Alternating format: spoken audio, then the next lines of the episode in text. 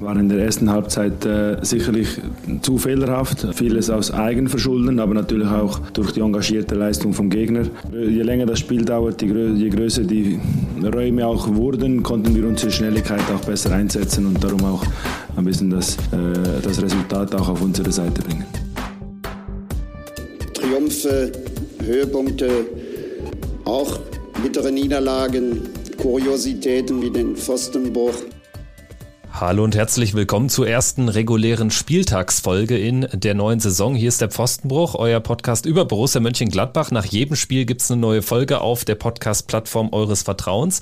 So eben auch heute nach dem ersten Pflichtspiel. Borussia gewinnt am Freitagabend an der Bremer Brücke in Osnabrück gegen den TUS Bersenbrück mit 7-0. Außerdem blicken wir einmal mehr auf die Kadersituation jetzt vor dem Ligastart am Samstag beim FC Augsburg. Das ist natürlich ein weiteres Thema heute.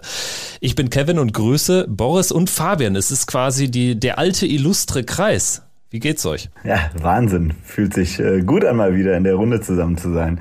Nee, hier geht alles soweit gut. Äh, war ja ein entspanntes äh, ähm, Pokalwochenende. Auch schön wieder so ins anderen Fußball, auch in anderen Ligen zu sehen.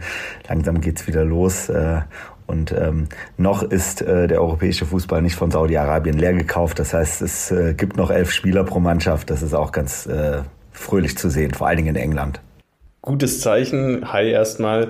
Ja, natürlich auch total erleichtert, dass wir am Freitag nicht zittern mussten. Äh, einige andere große Teams mussten zittern, einige mussten jetzt sogar total leiden. Am Ende sind es natürlich, ja, sind die Fünftligisten dann doch in den meisten Fällen ja recht dankbare Gegner. So war es dann auch Gott sei Dank für Borussia.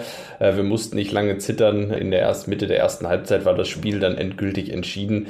Äh, das hat doch merklich dann auch zur, zur ersten großen Beruhigung in dieser Saison beigetragen und war somit ähm, ja ein ganz gelungener Start in diese Saison. Ja, und ich würde sagen, wir können das Sportliche ja auch relativ schnell abhaken, blicken mal vor allen Dingen auf die Aufstellung. Das ist ja dann schon immer spannend, so im ersten Pflichtspiel, wie wird äh, Gerardo Seoane aufstellen und er hat sich am Ende für drei Neuzugänge in der Startelf entschieden für Kollege Wöber mit der 39, unsere neue 39 aus Österreich in der Innenverteidigung, dann Frank Honorat und Thomas Schwanscherer, der jetzt ja zuletzt noch geschont worden ist, also drei Neuzugänge in der Startelf. Es kamen dann später aber auch noch Fabio Chiarodia rein, Robin Hack und Grant Leon Ranos. Hack und Ranos ja dann auch Torschützen insgesamt äh, von den sieben Torschützen. Sechs gehen auf das Konto von Neuzugängen.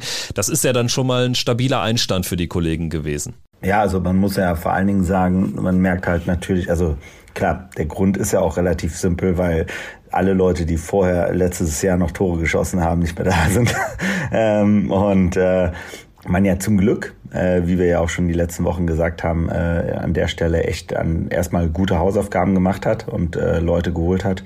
Und das, äh, also der, der Vibe, der da über die Vorbereitung gekommen äh, ist äh, oder entstanden ist, der wurde ja jetzt in diesem Pokalspiel, in diesem dankbaren Pokalspiel auch entsprechend schön weiter fortgesetzt, oder Fabian? Ja, 100 Prozent. Ähm, ergibt sich aber auch natürlich so aus der Aufstellung äh, viel Neues, äh, frische. Kevin sagt es, drei Neuzugänge. Gefühlt waren es ja sieben. ähm, also gefühlt war ja die Mannschaft rund erneuert. Äh, einen Marvin Friedrich, der plötzlich wieder in der Startelf steht. Äh, einen Jonas Omlin, der natürlich auch erst seit einem halben Jahr bei Borussia ist und jetzt so die erste große Vorbereitung mit Borussia absolviert hat. Ähm, auch das sind ja ähm, so in Summe fühlt sich das nach einer neuen Mannschaft an. Ähm, ähm das ist ja, das ist ja dann schon irgendwie ähm, ja auch was Bemerkenswertes. Äh, so viele, so viele Neuzugänge, so viele Debütanten hatte Borussia, glaube ich, schon ewig nicht mehr. Und ähm, ja, die, die Stimmung ja, ist so ein bisschen vorsichtig optimistisch, würde ich sagen. Ich glaube, nach den letzten Jahren, äh, alle haben noch so ein bisschen ange angezogene Handbremse. Äh, die ganz große Euphorie ist nicht ausgebrochen, würde ich aber als durchaus positiv bewerten, dass jetzt nicht alle gleich wieder von Champions League und äh, Meisterschaft träumen, sondern dass alle so ein bisschen ja, vorsichtige, vorsichtige Optimismus, den vorsichtigen Optimismus spüren und ähm, ja, das war auch am Freitag zu spüren. Aber jetzt nochmal vielleicht kurz, also den, den wichtigsten Neuzugang hast du ganz vergessen, ne? Also ich glaube, äh, Nathan Nungubu ist, äh, würde ich jetzt mal behaupten, gerade der, also ich weiß nicht, was er letztes Jahr gemacht hat, der hat glaube ich nicht Fußball gespielt, ähm, aber dieses Jahr ist der äh, ähm, irgendwie gerade äh, die neue Granate am Himmel, äh, oder? Wie war es vor Ort? Ich meine, man muss äh, wirklich mal rausstellen, dass er von der ganzen Spielanlage, von den ganzen Moves, die er so ansetzt, ne? Also das hat man ja auch schon in den Testspielen gesehen und da waren die gegnerischen Spieler ja auch mit mehr Qualität ausgestattet.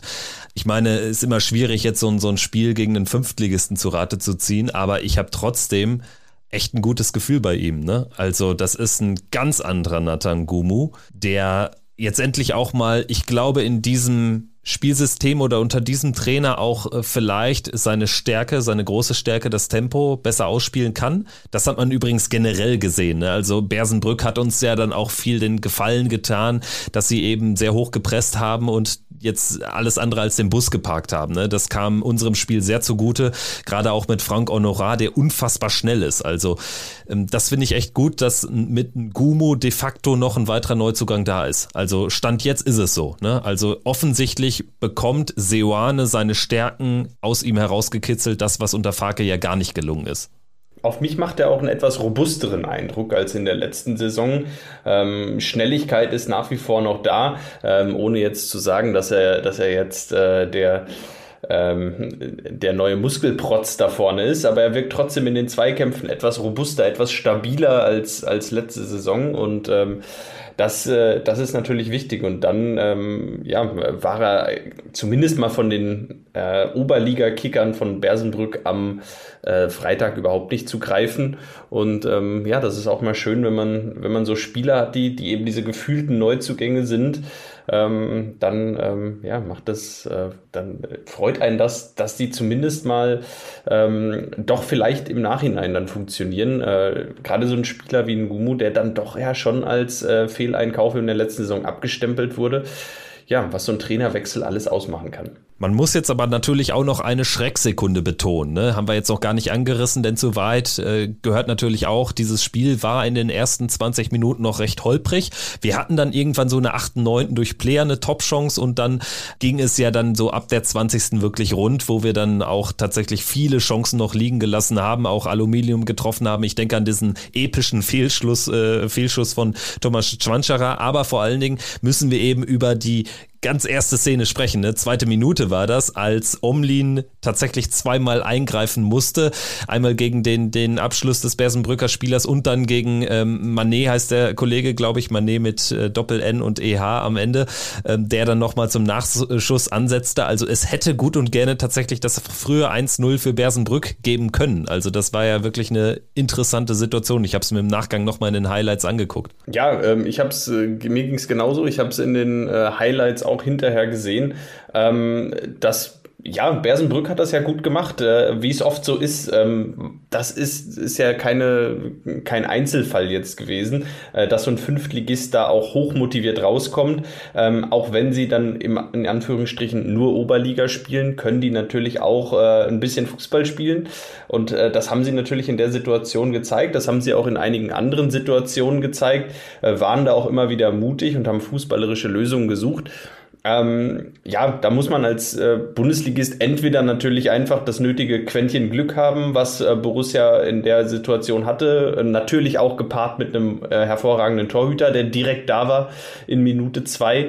Ähm, und selbst wenn es schief geht, dann muss man das auch einfach abschütteln können. Also selbst wenn Bersenbrück da jetzt das 1 zu 0 gemacht hätte, ähm, habe ich keine Zweifel daran, dass Borussia am Ende da als Sieger vom Platz gegangen wäre. Ähm, das wäre vielleicht dann schon der erste Mentalitätstest der Mannschaft gewesen, aber ich denke, ähm, das kann man dann auch als Bundesligist abschütteln und ähm, da am Ende nochmal zurückkommen und äh, den Spieß umdrehen.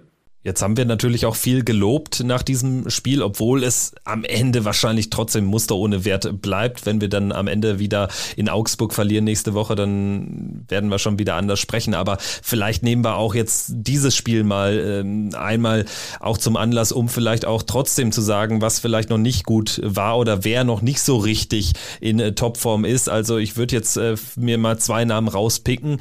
Ich fand äh, Marvin Friedrich unsicher.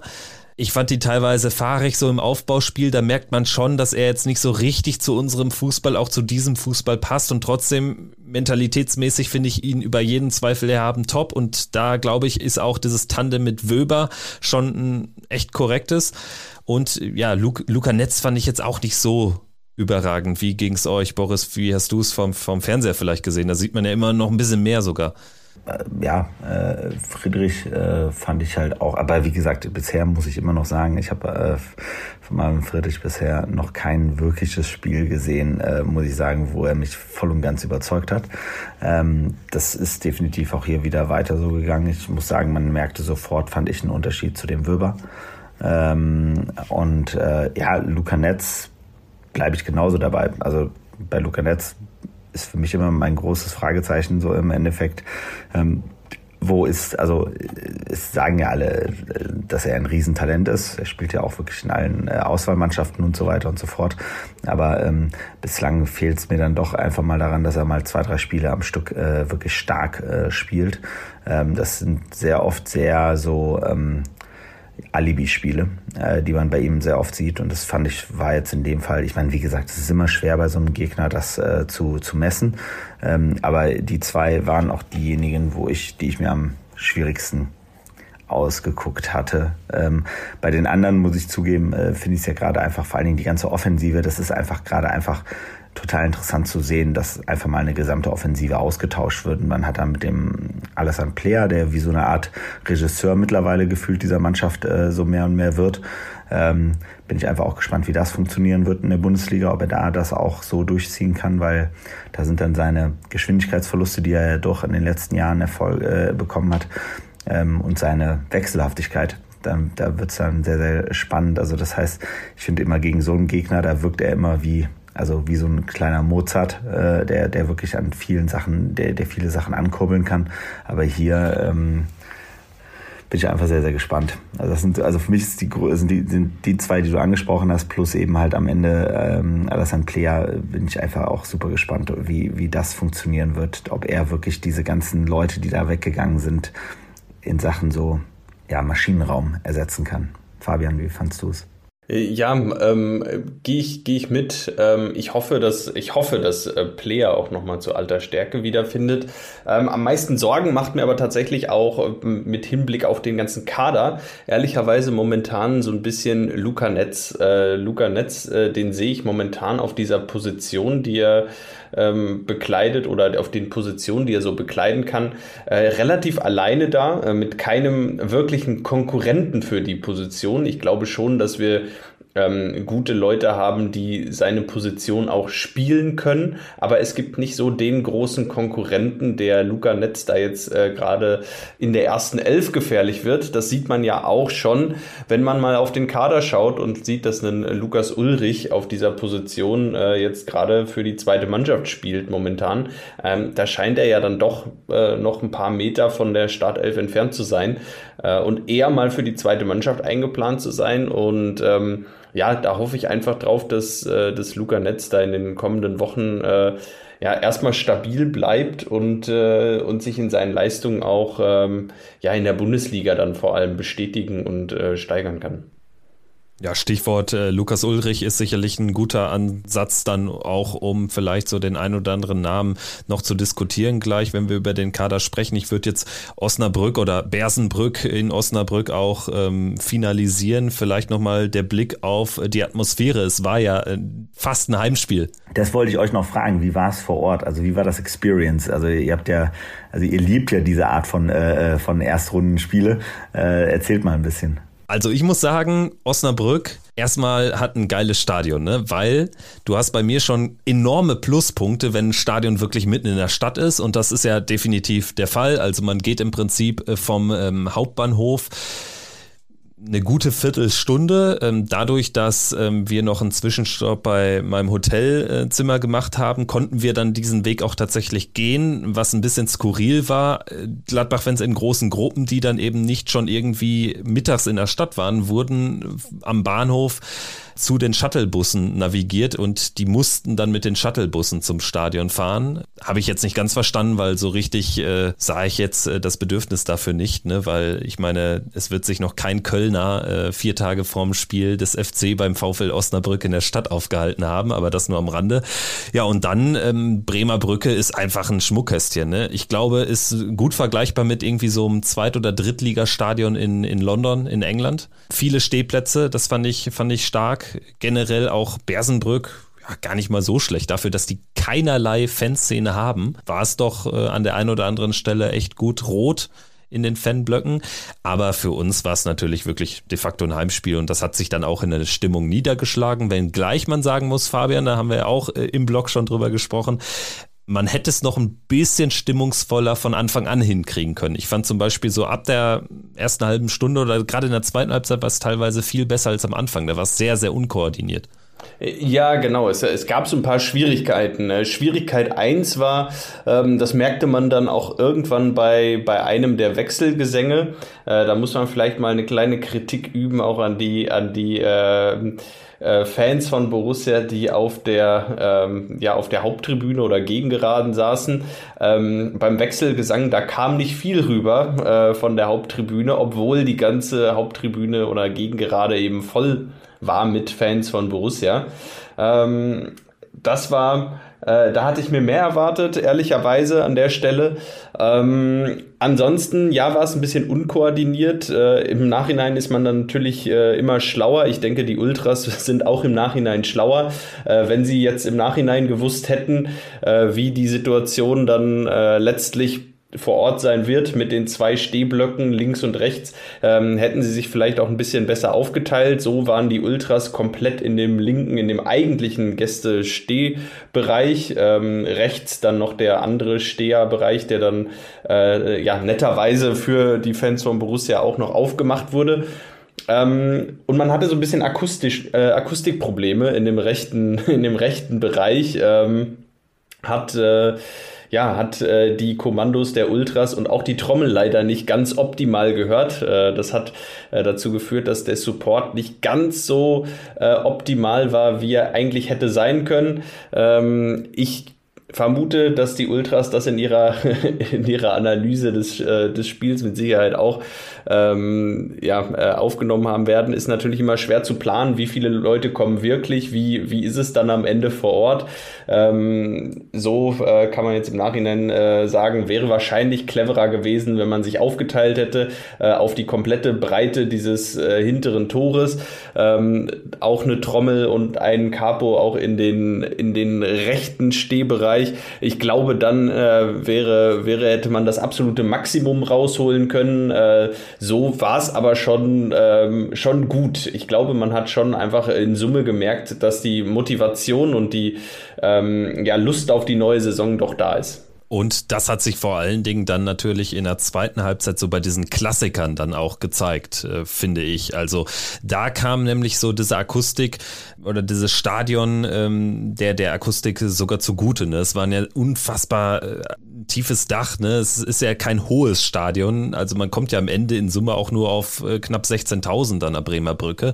Aber wenn da dann irgendwie so eine gesamter Hintertorbereich und nicht eben nur der reguläre Gästeblock mitmacht bei den Klassikern, dann äh, ist es natürlich auch äh, stimmungstechnisch echt, echt gut gewesen. Hinten raus natürlich auch nochmal ein guter Moment dann auch von den Ultras, die ja dann auch das Transparent ähm, bezüglich Stevie Leine auch nochmal der Mannschaft gegeben haben. Und das war, glaube ich, auch noch wichtig. Das habe ich mir auch erhofft, dass es da noch irgendwie ein Signal gibt. Das gab es. Und dementsprechend ähm, ist man dann, ja, wie sich das gehört, mit einem standesgemäßen Sieg aus dieser ersten Pokalrunde gegangen, mit guten Gefühlen, mit einem guten Stadion, mit einem mehr als würdigen Rahmen ausverkauft. Ich denke, das ist auch nicht selbstverständlich für eine 8000 Einwohnerstadt, ähm, dass sie da natürlich dann so einen Pokal im Abend hinbekommen, aber das haben sie auch zu schätzen gewusst mit dem Los Borussia Mönchengladbach und von daher kann es weitergehen. Äh, Pokalrunde wird erst Ende September ausgelost, das ist ja die Unart. Erste Zehnte, oder? Habe ich heute gelesen. Ja, oder erste, erste Zehnte sogar, ist, ist ja quasi quasi, äh, Ende September. Ähm, liegt ja daran, dass hier die Supercup-Teams Leipzig und Bayern erst Ende September spielen. Also ja, das finde ich immer nervig, wenn das so lange auf sich warten lässt. Aber ähm, drei Bundesligisten sind schon mindestens raus mit Augsburg, Bremen, Bochum gegen drei Drittligisten ausgeschieden, gegen Haching, Viktoria Köln und Bielefeld. Und ich finde es insofern interessant, als dass mehr Bundesligisten gegen unterklassige Teams ausgeschieden sind bislang als Zweitligisten. Denn da hat es nur den KSC mit Lars Stindl und Hannover 96 ereilt. Also ja, Mal schauen, wie lange wir im Wettbewerb sind. Der Traum von Berlin erlebt auf jeden Fall. Ähm, dann würde ich sagen, können wir doch mal kurz über die Kadersituation sprechen. Du hast eben, Fabian, du hast äh, den Kollegen Lukas Ulrich angesprochen. Es waren ja noch ein paar andere Kaderspieler der ersten in Aachen beim 2-2 am Freitag im Einsatz mit Oskar Fraulo, der verliehen werden soll mit Ivandro Borges Sanchez und auch Jan Olschowski. Ähm, was äh, rechnet ihr den, den Kandidaten noch für Chancen aus? Ich denke, bei Fraulo ist klar, wenn da jetzt ein Abnehmer gefunden ist, dann geht er, aber wie verhält es sich mit den anderen Spielern? Boah, also ich bin da, also ich weiß auch nicht, vielleicht bin ich da auch gar nicht so nah dran. Also da müssten wir, glaube ich, am besten ähm, am besten unseren äh, Jonas Horvath nochmal fragen, der wahrscheinlich bei gefühlt jedem Training dabei ist. Ähm, also da bin ich echt, also mein Gefühl war, also das, wo, wie du es ja schon sagst, ganz klar jetzt auch die Kommunikation ja schon gelaufen ist bei Fraulo, ähm, wo ja auch der Verein schon gesagt hat, dass man da gerne äh, jetzt ein äh, Leihgeschäft äh, machen möchte. Das heißt, da gehe ich auch davon aus, dass es über die nächsten Tage noch klappt. Borges Sanchez würde ich jetzt auch sagen, hat wahrscheinlich gerade das Problem, dass jetzt einfach viele ähm, schnelle Leute ähm, auf den Außen jetzt da sind. Ähm, also das ist eher wäre eher wegen Verletzungspech, äh, dass der mal mehr äh, Zeit äh, bekommen würde. Und ich glaube, spannend wird halt Olschowski werden, wie, wie ähm, Seoane sich ihn anschaut und auch generell die Torwartsituation äh, betrachtet. Äh, man hat ja irgendwie das Gefühl, dass er auf jeden Fall stark, also viel mit Nikolas jetzt auch in der Vor Vorbereitung da gespielt hat. Ähm, aber es lag natürlich auch daran, weil Olschowski auch verletzt war. Also dementsprechend ist es schwierig zu deuten. Ähm, aber ja, also habe ich mir jetzt nicht so tiefe Sichtweisen zu. Fabian, wie siehst du es? Geht mir auch so. Also es ist, glaube ich, gar nicht. Also ich würde sogar so weit gehen, dass aktuell dann noch gar nicht so wirklich zu deuten ist. Ich kann den ähm, die die Besetzung am Wochenende vom Wochenende jetzt sehr gut nachvollziehen. Ähm, Olschowski verletzt gewesen, keine Spielpraxis. Ähm, hätte man ihn natürlich mit nach Osnabrück genommen, dann hätte er auch da keine Spielpraxis bekommen. Und äh, ganz kurz, Sippel hat man ja mitgenommen. Sippel war Sippel, ja beim Aufwärmen dabei in Osnabrück. Sippel war dabei, genau, aber nicht gemeldet ähm, auch das eine ganz spannende, das vielleicht eine ganz spannende ähm, Information, ähm, wo wir dann auch direkt analysiert haben und gesagt haben, das sieht fast danach aus, als wäre, egal was passiert, ähm, Tobias Sippel der dritte Torhüter für diese Saison. Ähm, dadurch, dass ähm, ja, Brüll ja in der zweiten Mannschaft auch ohnehin rot gesperrt war, war es vielleicht sogar dann die logische Konsequenz, Olschowski äh, dann gegen Aachen ins Tor zu stellen, damit er ähm, Spielpraxis bekommt. Äh, jetzt wird sich halt aber die ganz große Frage stellen und aus meiner Sicht die Frage, die jetzt so ein bisschen bis Ende August vielleicht auch noch beantwortet werden muss, sollte. Ähm, wer ist denn eigentlich unser zweiter Torhüter? Äh, bleibt es Olschowski ähm, oder ähm, wird es auch äh, Moritz Nikolas, äh, was dann wiederum bedeuten könnte, dass man auch, ähm, äh, ja, auch ähm, Jan Olschowski verleiht für ein Jahr. Ähm, so dass wir auch dann wieder zwei verliehene Torhüter hätten. Äh, der eine verliehene Torhüter übrigens gerade zum Pokalhelden geworden in Bielefeld, ähm, indem er äh, den VfL Bochum rausgeschmissen hat. Genau, Jonas Kersken mit 4 zu 1 gewinnt Bielefeld das Elfmeterschießen gegen Bochum. Aber ja, ich glaube auch, ähm, Sippel ist für mich klar die drei. Das äh, wird vielleicht dann auch eine Rolle sein, die ihm auch in der Bundesliga zuteil wird, dass er dann trotzdem eben mitfährt, weil er natürlich auch für die Truppe ja einfach ein guter Faktor ist, gerade auch für jüngere Torhüter wie, wie Olschowski oder eben Nikolas, wer auch immer dann da die, die zwei sein wird. Aber ich sag mal so, Moritz Nikolas, 25, aus dem wird jetzt kein überragender Weltklasse-Torwart mehr. Ne? Und wenn er sich mit dieser Rolle der Nummer zwei anfreunden kann, ich glaube, da haben alle Seiten was davon, sofern Olschowski dann eben verliehen wird. Ich meine jetzt in Aachen, ich habe mir jetzt da mal die Highlights auch angeschaut, das war ja völlig wild, das 2-1, als er da so einen wilden Rückpass dann äh, nicht mehr ähm, von der Linie buxieren kann. Das war natürlich dann auch ein mäßiger Auftakt für ihn, ist einfach super bitter gelaufen. Ne? Wenn du in der Saisonvorbereitung in der wichtigsten Zeit verletzt bist, ist das natürlich unschön, aber ja, vielleicht gibt es da noch eine Laie Ende August, wäre sicherlich ihm zu wünschen. Ja, und ansonsten ähm, hat sich eigentlich, glaube ich, im Vergleich zur Vorwoche nicht viel verändert. Oder wie seht ihr es? Ne? Also wahrscheinlich hängt alles weiterhin an Nico Elvedi. Also Nico Elvedi ist das eine, ähm, aber eben halt das, was du ja schon angesprochen hattest, aus meiner Sicht ist eben halt ich bleibe immer dabei, die spannende Sache wird sein, wie wir mit unseren Außenverteidigern einfach umgehen. Also weil die Frage, also die, die, die müsste man jetzt schon einmal beantworten, ist es das Szenario, dass Wöber eben halt auch links außen spielen kann, wenn äh, eben halt die Innenverteidigung normal besetzt ist, äh, mit, mit Friedrich dann und Itakura ähm, oder äh, Kierodia oder Kierodia, wir wissen es auch noch nicht genau. Äh, genau, ähm, äh, dass das äh, sozusagen der Kern dann ist und äh, man dann eben halt Wöber äh, links außen äh, spielen lässt.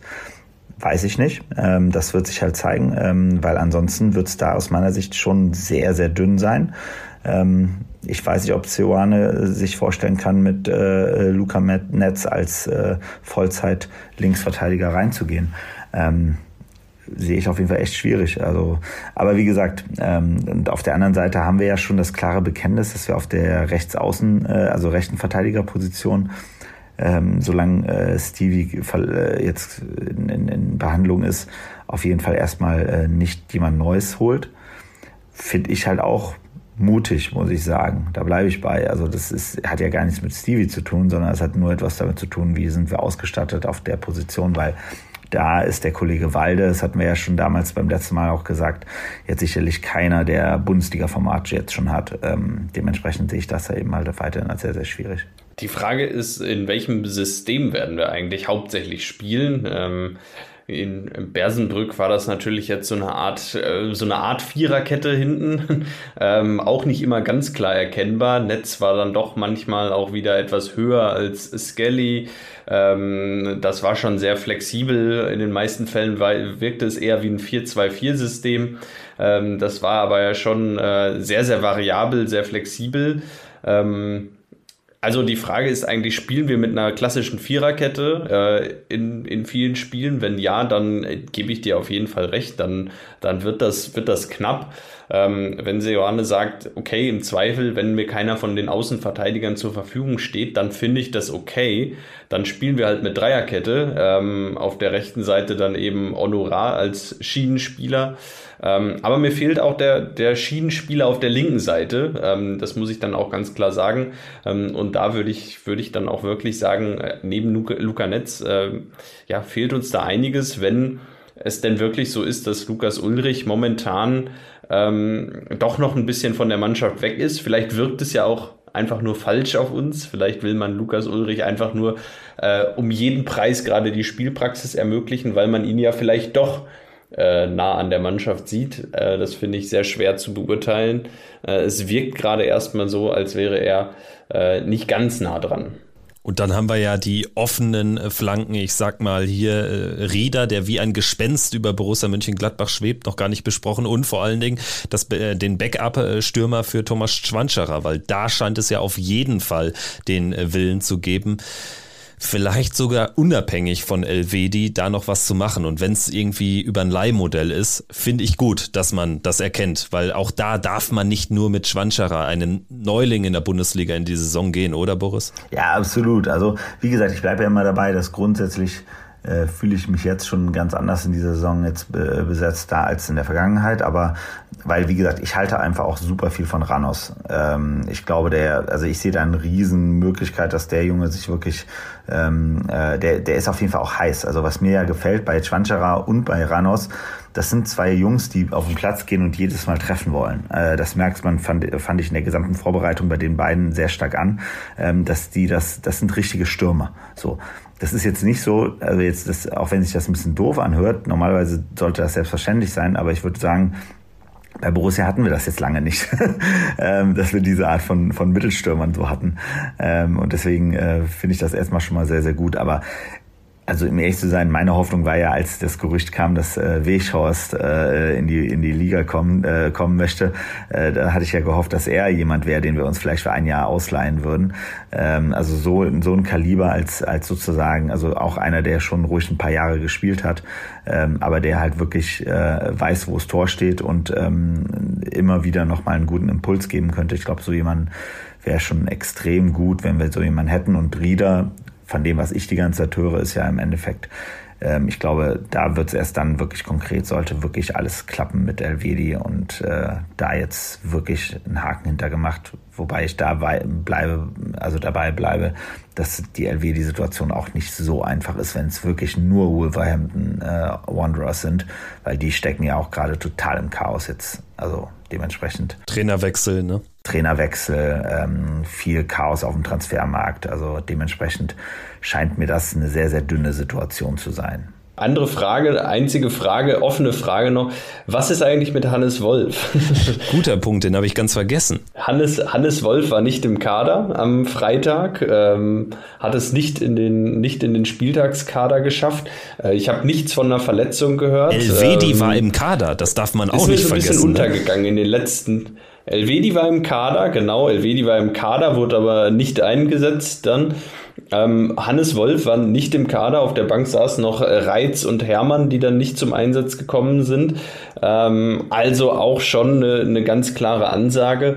Ähm, wenn nicht irgendwas war, was ich jetzt verpasst habe bei Hannes Wolf äh, am Freitag, ähm, dann ist das eigentlich auch eine klare Ansage, dass Hannes Wolf sich äh, auch einen neuen Verein suchen kann. Du sagst es, also ich denke auch, was die Position betrifft, ne, also da haben wir jetzt einen anderen Fußball, den wir spielen wollen, ganz, ganz schnellen, dynamischen Fußball. Hannes Wolf ist jetzt auch nicht erst seit einem Jahr da, wie Nathan Gumu oder so und ja, ist wirklich tatsächlich ein ganz dicker Stempel, wo drauf steht Fehleinkauf, ne, vor allen Dingen, weil es ein teures Missverständnis war, was da uns eingebrockt wurde. Wie wurde es jetzt so schön auf äh, Twitter, ich nenne es weiterhin Twitter, äh, geschrieben, ähm, dass äh, wir ja jemanden haben, der äh, gerade äh, seinen Verein als den spannendsten der Liga äh, bezeichnet äh, und äh, wir uns doch alle darauf konzentrieren sollten, auf den Verein, der sich gerade aus der Situation herausarbeitet, nachdem diese Person diesen Verein äh, in einem sehr, sehr ruinösen Zustand hinterlassen hat, äh, um es mal dezent auszudrücken. Und ich glaube, so ein Wolf-Transfer äh, ähm, ist wirklich, finde ich, das sind, das waren so diese ganzen Highlights, ähm, wo ja wirklich einfach schlichtweg Managementfehler bei uns begangen wurden, dass er nämlich eine äh, Klausel drin hatte, wonach er verpflichtet werden musste ab einer gewissen Anzahl von Einsätzen. Und er hat ja wirklich nicht mal ansatzweise gut gespielt. Also vor allen Dingen, die Einsätze waren ja auch fast nie Startelf bedingt. Es waren auch meistens so fünf Minuten Einsätze, wo jeder eigentlich ab Februar schon gezittert hat. Hoffentlich setzt der Rose den nicht noch dreimal ein. Aber natürlich hat er ihn dann noch dreimal eingewechselt. Also an der Stelle nochmal danke, danke für nichts. Red Bull brauchte das Geld, ne? Da musste man natürlich drauf achten. Also, naja. Aber tatsächlich, ne, er ist so ein bisschen zum Symbol dieses Management-Siechtums in der Zeit geworden im Nachgang. Und ganz ehrlich, der Junge als solcher kann ja am wenigsten dafür. Der hat dieses riesen Price-Tag da auf seinen Schultern, naja. Also ich wünsche dem auch nur, dass der irgendwie jetzt noch irgendwo anders unterkommt und da nochmal zeigen kann, dass er wirklich was drauf hat. Würde ich mich für ihn auch sehr, sehr freuen. Er hat auch ein schönes, wir haben unseren ersten Sieg gegen Leipzig durch ihn äh, bekommen, äh, durch sein Tor. Und das nimmt ihn und uns keiner mehr. So sieht's aus. Sprechen wir jetzt äh, zum Abschluss über den FC Augsburg, ein Verein, über den wir gar nicht so viel sagen können. Und das war unter anderem Anlass, um uns da fachkundigen Rat zur Seite zu holen. Und zwar haben wir ähm, Augsburg-Bloggerin, Podcasterin und Fan Irina gefragt, ob sie uns hier fachkundig zur Seite steht. Das hat sie gemacht, hat uns ein paar Sprachnachrichten geschickt und das nach der bitteren Pokalschlappe bei Unterhaching. Wir hören mal rein. Erstmal zunächst die Vorstellung, wer ist sie und warum ist sie Fan des FC Augsburg geworden? Servus zusammen, ich bin die Irina und ich bin eine FCA-Fan aus Augsburg, gebürtig. Ich lebe aber seit jetzt fast ja, nee, doch schon seit über neun Jahren in NRW in der Nähe von Bielefeld.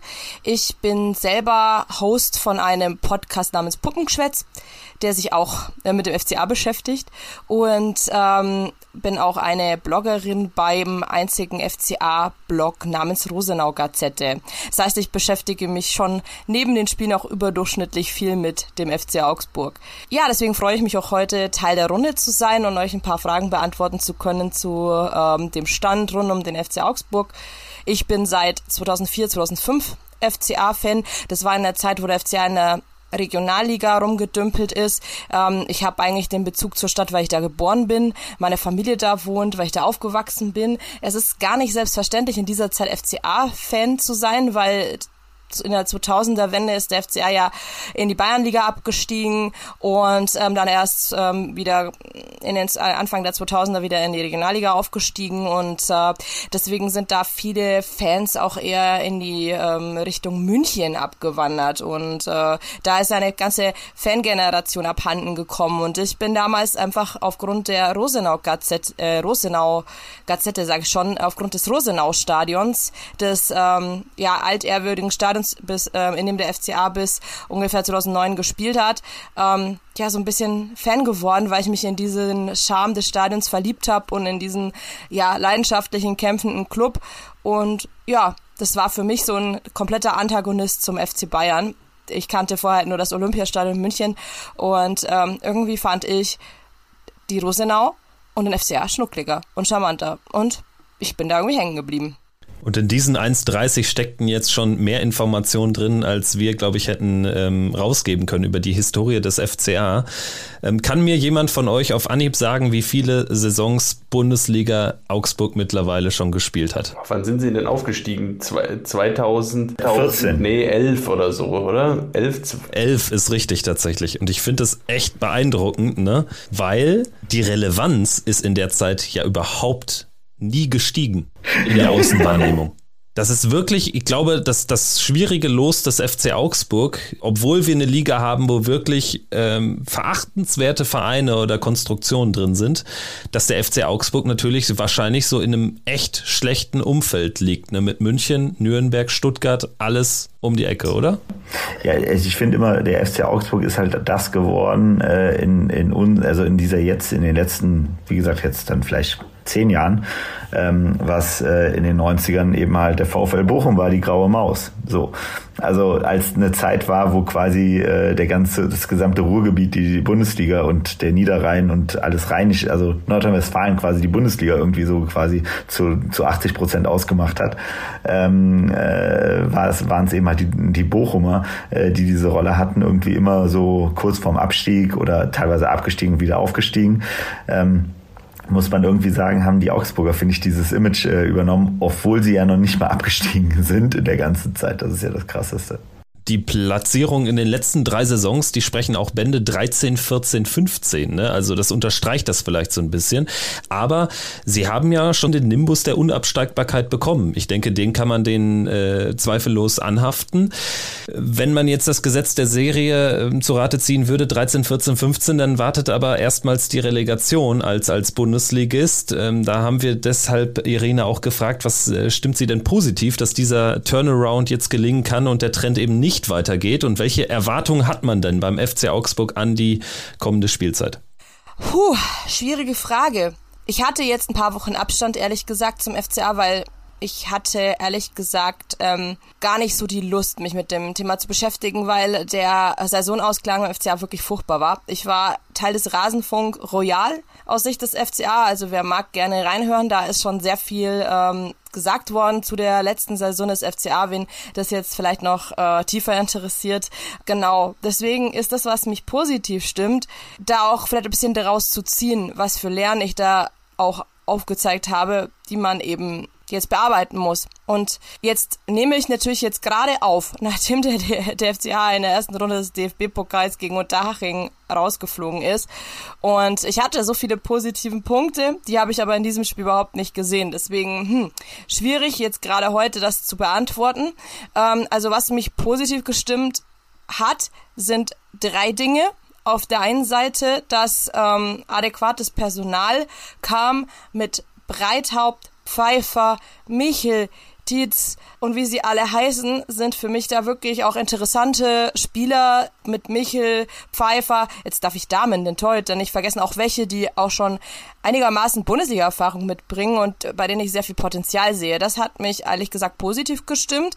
Das zweite war, dass ähm, Stefan Reuter ja auch anscheinend die äh, Lehre gezogen hat, dass ja er so ein bisschen zu nah manchmal am, am, an der Mannschaft ist, am Spiel ist ähm, und hat da Marinko Rendic, ein Schweizer ähm, ja, Trainer in Anführungszeichen oder Sportdirektor, ähm, zwischen, ähm, dazwischen sozusagen installiert, ähm, der dann mehr näher am ähm, Stadion, am Stadionumfeld, an dem Spiel und an den Spielern dran ist. Und das war eine, also für mich eine positive Entscheidung, ähm, weil es in der Vorsaison ähm, vielleicht erinnert sich der ein oder andere noch an den Weinzielabgang und ähm, das Gerücht, dass Armin Feder mit installiert werden sollte. Ähm, da wurde das ja noch komplett abgelehnt, diese Idee, jemanden dazwischen zu installieren. Und jetzt ist das so gekommen und ich denke, das waren die richtigen Lehren. Und es wird sich zeigen, wie positiv das sich gestaltet.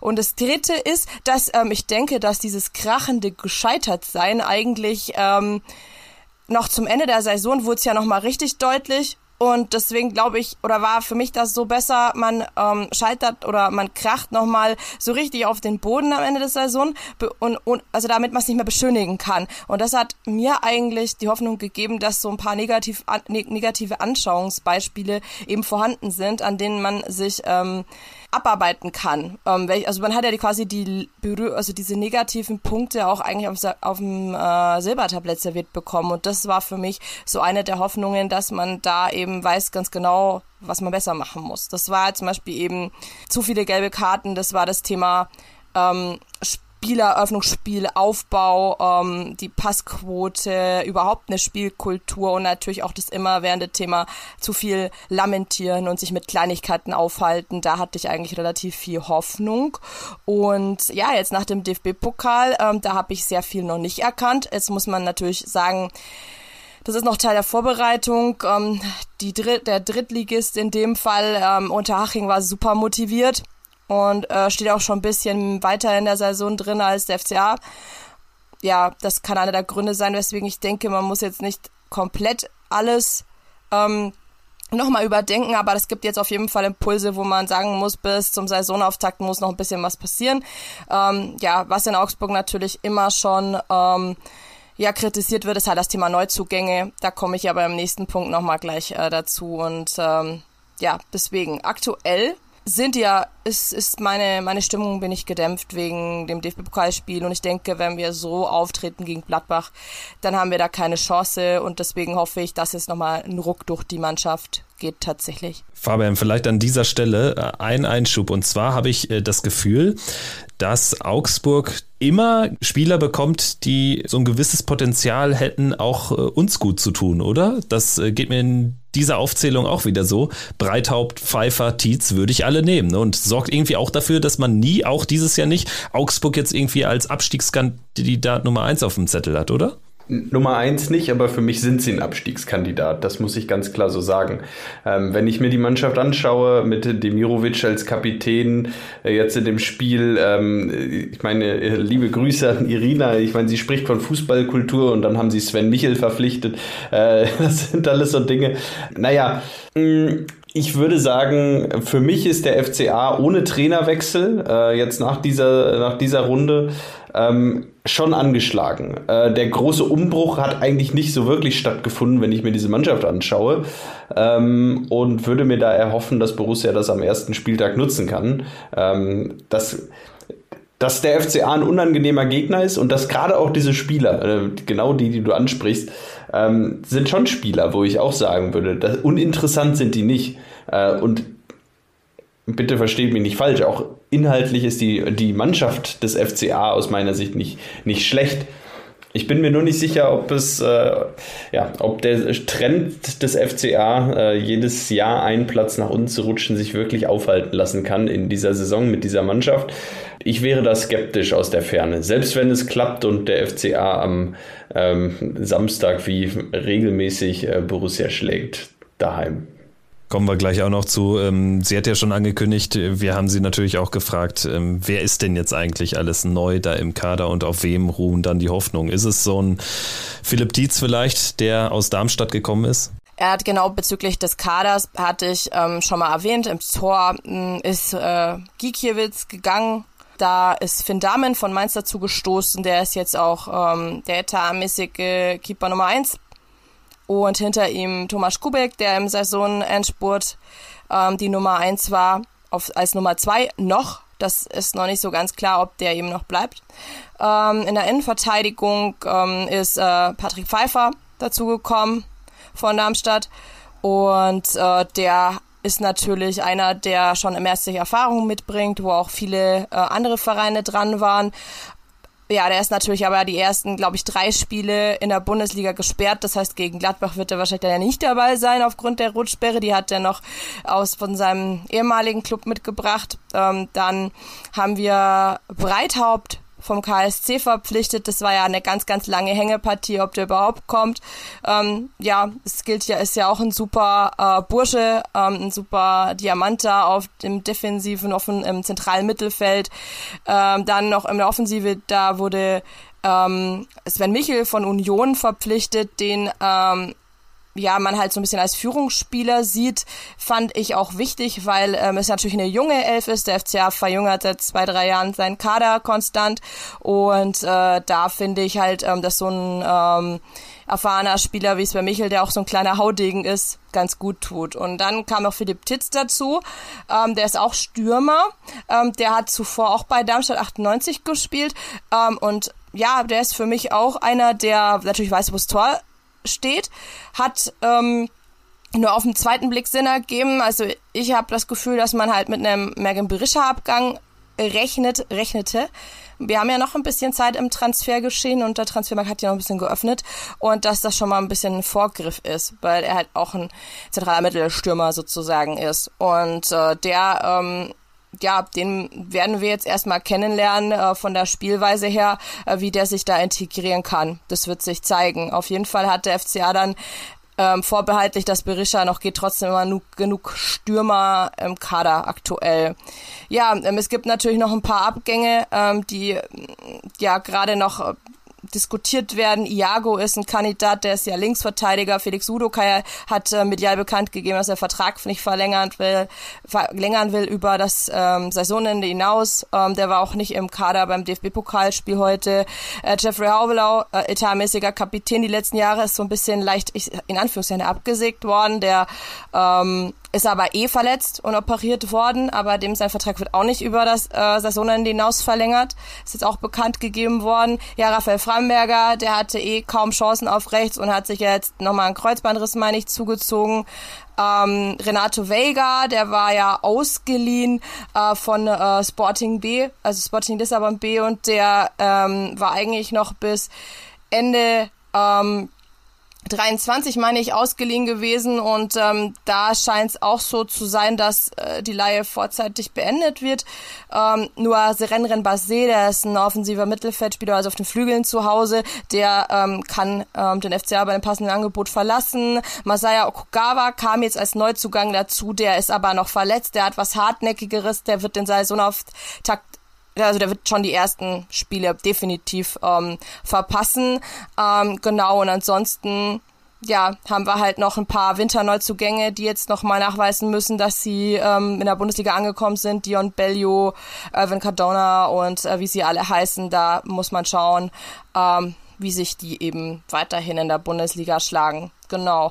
Auf wem äh, ruhen die Hoffnungen? Ermedin Dimirovic ist jetzt zum Kapitän genannt, ernannt worden, Niklas Dorsch zu seinem Stellvertreter. Ich denke, das sind auf jeden Fall zwei, die vorangehen sollen, unterstützt durch Sven Michel mit seiner Erfahrung. Der ist ja jetzt auch schon zwei, äh, 33 Jahre mittlerweile. Also ich habe die Hoffnung, dass der eben auch mal vorangeht, wenn ähm, die Mannschaft zum Beispiel im Rückstand liegt. Das war so ein Problem der letzten Rückserie, ähm, dass der FCA dann immer keiner, also da das Gefühl, es geht keiner voran, es will keiner irgendwie das Ruder übernehmen und nochmal den, äh, das Ruder rumreißen und da habe ich das Gefühl, dass das vielleicht so ein bisschen die Aufgabe sein soll von einem Sven Michel, auch einem Niklas Dorsch natürlich und ähm, ja, ähm, natürlich in der Innenverteidigung dann künftig wird sich zeigen, wer da eben das Duo ist. Heute waren es ähm, Patrick Pfeiffer und Frederik Winter. Maxi Bauer sitzt noch auf der Bank. Äh, ja, da wird sich auch auf jeden Fall noch ergeben, wer dann auch die Innenverteidigung bildet gegen ähm, Gladbach zum Saisonauftakt, weil ähm, Patrick Pfeiffer wird definitiv nicht dabei sein wegen seiner Sperre. Genau, das ist jetzt erstmal so der Kader. Ähm, Finn Dahmen im Tor natürlich auch ein Hoffnungsträger, dass der auch mal paar Unhaltbare rausfischt. Ja, und ansonsten hatte der FCA jetzt keine sehr krassen ähm, Karriere ähm, also oder Karriereabgänge, keine krassen Abgänge. Ähm, der schwerstwiegendste für mich ist eigentlich noch der von André Hahn. Der war aber eh schon verletzt lange Zeit, aber der fehlt einfach von der Mentalität sehr. Und ich glaube, der wurde so ein bisschen auch durch Sven Michel, ähm, ich sag mal, ersetzt. Also man muss ja festhalten, es steckt extrem viel Borussia Mönchengladbach in diesem äh, Verein mit André Hahn, mit Sven Michel, mit Dion Drena Bellio, quasi ein Gladbacher, nach den äh, Gerüchten da im äh, letzten Winter. Zur Wahrheit gehört natürlich auch dazu, egal wie der FC Augsburg aufgestellt ist, man kann sich eigentlich sicher sein, dass für Borussia Mönchengladbach in Augsburg nichts zu holen ist. Und das ist auch unsere Abschlussfrage an Irina. Man muss nur schon noch mal kurz betonen, das Beste ist, dass dieser, wie hieß er noch, Pipi? Ricardo Pipi. Der wurde nicht mal erwähnt erwähnt. Der ist ja auch wieder weg. Ja, ja, meine ich ja, aber der ist ja für, für wie viel damals gekommen? Für 16 Millionen oder so etwas? Größter Transfer der Geschichte. Der ist jetzt wieder weg, nachdem er schon wieder ver verliehen wurde und jetzt ist er fix weg. Also. Aber jetzt ist er mittlerweile ja regelrecht durchgestartet. Ne? Ich glaube, ist er nach Groningen, genau. Und jetzt ist er ja bei, bei der PSV, ne? Ja, aber ist doch total, also es ist krass. Die hat ihn, also Irene hat ihn kein, Irene hat ihn kein einziges Mal erwähnt. Also das ist quasi der Hannes Wolf von von Augsburg. Ich wollte es nur noch mal kurz erwähnen, weil das war echt, äh, fand ich jetzt gerade amüsant. Okay. Also kommen wir zu der Abschlussfrage: Warum ist der FC Augsburg immer dann unspielbar für uns, wenn wir auswärts gegen sie antreten müssen? Ich bin gespannt. Ja, das ist eine spannende Frage. Also ich weiß damals noch in der Saison äh, 14, 15 hat der FCA sich mit einem 3 zu 1 in Gladbach ähm, die Europa League Teilnahme, die erstmalige gesichert. Das war für mich so ein kleiner Meilenstein. Ähm, da erinnere ich mich immer sehr, sehr gerne daran, weil das natürlich für den FCA so ein, und auch die Fans ein Riesengrund zur Freude war. Und seitdem, ja, ergibt sich da eine positive Bilanz. Ähm, das, mag Zufall sein, aber man hat ja manchmal so ähm, Gegner, wo man sich äh, schwer tut. Also Angstgegner des FCAs zum Beispiel eher Bayer Leverkusen. Da hat der FC aber letzte Saison ähm, ein bisschen was wettmachen können. Ähm, ja, und ich glaube, das ist dann tatsächlich Zufall, aber vielleicht liegt es halt auch daran, dass die Art, wie ähm, Gladbach Fußball spielt, äh, dem FCA dann besser liegt als bei anderen Clubs. Ja, also mit Bayer Leverkusen und ähm, ihrer Art des Fußballs hatte der FCA schon seit jeher immer Probleme, zum Beispiel. Und äh, ja, also ich freue mich auf jeden Fall auf die Partie.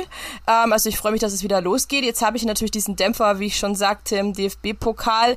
Ich bin unfassbar gespannt, was jetzt die Borussia so zeigt. Also ähm, weil äh, man jetzt auch nicht weiß, wie nach dem Abgang von Lars Stindl und so weiter, wie äh, ja, wie das Gesicht der, Neu der neuen Borussia will ich jetzt gar nicht so sagen, aber wie das dann ausschauen könnte.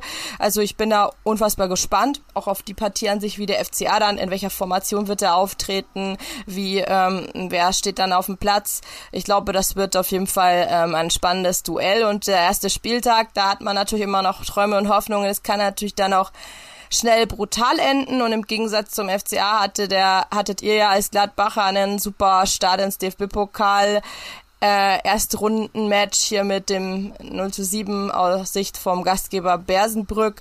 Ja, und da hat man auf jeden Fall positives Selbstbewusstsein mitnehmen können. Das kann man jetzt vom FCA nicht sagen. Und ähm, ja, deswegen für mich eine völlig offene Partie. Ich kann jetzt auch noch nicht mal sagen, ähm, aufgrund diesen frischen Eindru also aufgrund dieser frischen Eindrücke, wo geht's hin beim FCA, wie äh, was passiert da noch? Also bin da völlig überwältigt und ähm, ich glaube einfach nur, es wird wieder kein leichtes Spiel, es wird kein deutliches Spiel, es ähm, wird vielleicht ähm, auch ein bisschen zweikampflastiger. Ihr habt ja auch mit äh, mit ein starkes Mittelfeld finde ich immer auch allen voran mit Julian Weigel. Ähm, ich glaube gegen Wersenbrück hat Itakura gespielt und so weiter. Also da habe ich ähm, echt äh, ähm, Respekt vor und ähm, ja auch vor eurem Mittelstürmer-Neuzugang. Ranos habe ich auch ein, ein, ein gutes Bild und bin gespannt, wie der so performt. Ähm, ist für mich auch so ein kleiner Star-Transfer und äh, deswegen, ich bin sehr, also ich bin auf diese Partie sehr gespannt. Ich könnte heute, Stand heute gar keinen Tipp abgeben und hoffe nur, dass der FCA nicht zu krass draufkriegt. Und ähm, ja, es wird auf jeden Fall dann zeigen, wer besser in die Saison reinstartet. Deswegen auch ein sehr wichtiges Spiel. Jetzt möchte ich mich bedanken, dass ich heute dabei sein konnte und ähm, ich hoffe und freue mich auf ein faires Spiel mit äh, vielleicht einer Punkteteilung, ansonsten mit dem drei Punkte für den besseren. Also wir haben zu danken erstmal an dieser Stelle, da spreche ich spreche im Namen von uns allen, denke ich. Jetzt muss man natürlich sagen, also die Ansprüche des FC Augsburg äh, vor einem Spiel gegen Gladbach, äh, sie könnten auch höher sein als eine Punkteteilung, ne? Also weil ansonsten bis auf dieses Spiel, wann war es? 2020, letztes Auswärtsspiel oder vorletztes Auswärtsspiel vor der Corona-Unterbrechung, wo wir gewonnen haben, haben wir in der Bundesliga da eigentlich nichts geholt. Malen unentschieden, aber die letzten Spiele gingen alle verloren. Ja, es ist immer schwer und äh, wie eben schon angedeutet, äh, die Mannschaft des FC Augsburg ist und bleibt unangenehm. Ähm, und das wird sie auch nächste Woche wahrscheinlich sein. Ja, äh, jedes Jahr sind wir wieder aufs Neue optimistisch, äh, so auch dieses Jahr. Ähm, aber ist natürlich immer schwer zu sagen. Keiner weiß so ganz genau, wo er steht. Man sieht ja auch immer wieder in der Bundesliga, auch da, wenn man so in die, in die Spiele an den ersten Spieltagen äh, schaut, äh, laufen die Spiele auch manchmal anders, als wenn sie jetzt irgendwie zwei Monate später wären. Selbst nach den ersten ein, zwei, drei Spielen kann man wahrscheinlich noch nicht ganz sagen, wo die Mannschaften stehen. Äh, Wundertüte, ich freue mich, bin gespannt und hoffe, dass Borussia die drei Punkte mitnimmt. Ja, also ich muss immer sagen, also ähm, auf der einen Seite bin also ist der erste Spieltag immer so eine wirkliche Wundertüte so und äh, da kann alles passieren. Aber auf der anderen Seite muss man auch immer sagen, äh, gibt's A, ist, ist es ja etwas Krasses, dass wir einfach immer sagen müssen, bei so einer hardcore-limitierten Mannschaft wie Augsburg, dass wir trotzdem alle Gladbacher mittlerweile Angst davor haben vor diesem Spiel, ähm, weil sich einfach über die letzten Jahre gezeigt hat, dass die Augsburger etwas mitbringen, was wir halt einfach nie mitbringen, nämlich dieses eklige, dieses kämpferische, dieses dreckige auch, ne, dieses, wie sie es ja auch gerade selber schon so sagt, so nach dem Motto, kann auch sein, dass es ein sehr, sehr zweikampfbetontes Spiel wird. Und das war ja genau das, wo man in den letzten drei, vier Jahren wusste, da sind wir in der Regel dann halt immer untergegangen. Ähm, egal wer der Gegner war. Und vor allen Dingen, wenn er eigentlich Unterklassiger war und man sah ja früher, also ich fand, das war ja immer so dieses, man, man hatte immer das Gefühl bei unseren Jungs, dass sie auf dem Platz gedacht haben, so, oh mein Gott, auf dem Niveau müssen wir jetzt hier Fußball spielen. Und dann zack, zack, zack, scheiße, jetzt haben wir verloren. Ähm, und ähm, das wird sich jetzt einfach auch zeigen, wie C1 jetzt da an die Sache rangeht, wie dieser neue Kader an diese Sache rangeht. Haben wir jetzt bessere Mentalität äh, in, in der Mannschaft?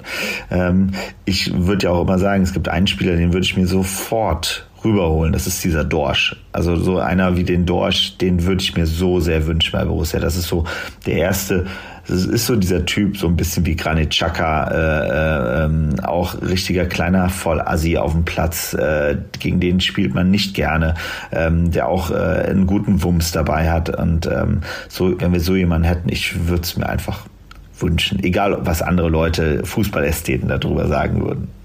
Deswegen kann man ja vielleicht zusammenfassen, dass wir natürlich objektiv betrachtet viel Qualität, viele Tore verloren haben. Das haben wir oft äh, besprochen. Aber vielleicht haben wir an Mentalität, an, an Qualität für solche Gegner sogar gewonnen. Das wird vielleicht dann auch dieses Spiel in Augsburg zeigen. Ich meine, sollten wir da gewinnen, ich möchte ja jetzt äh, nicht zu viele Luftschlösser malen, aber sollten wir da gewinnen, dann hätten wir die gleiche Anzahl an Auswärtssiegen in Pflichtspielen wie in der vergangenen gesamten letzten Saison. Schon jetzt, nach zwei Spielen. Ne? Also äh, man kann da natürlich der Saison einen richtig positiven Spin dann direkt mit auf den Weg geben. Aber ich entnehme auch so euren Ausführungen, dass es euch ähnlich geht wie, wie Irina, aber auch wie mir. So ein richtiges Gefühl hat man nicht so, ne? Kann man nicht deuten. Nein, überhaupt nicht. Ähm, kein Gefühl. Äh, bei mir dann nur die Hoffnung, dass Gerardo Seoane dann hoffentlich äh, genug Bayer Leverkusen äh, mitnimmt in das Spiel, um dann den FCA auch äh, in Bayer Leverkusen Manier zu ärgern. Ja, blöd nur, dass diese ähm, Serie natürlich auch äh, zugunsten des FCA mittlerweile besser ausfällt, weil Seoane hat das erste Heimspiel gegen den FCA am zweiten Spieltag der letzten Saison verloren und irgendwann, ja, paar Wochen später war es das dann gewesen gewesen. Aber wollen wir hoffen, dass es diesmal besser läuft aus Sicht von Gerardo Seuana, aus Sicht von uns beim FC Augsburg. Vielen, vielen Dank fürs Einschalten und dann melden wir uns nächste Woche wieder. Dann gibt's die ausführliche Augsburg-Analyse und die Leverkusen-Vorschau. Danke euch und bis zum nächsten Mal. Macht's gut. Ciao. Ciao. Dann, ciao. Triumphe, Höhepunkte, auch bittere Niederlagen, Kuriositäten wie den Pfostenbruch.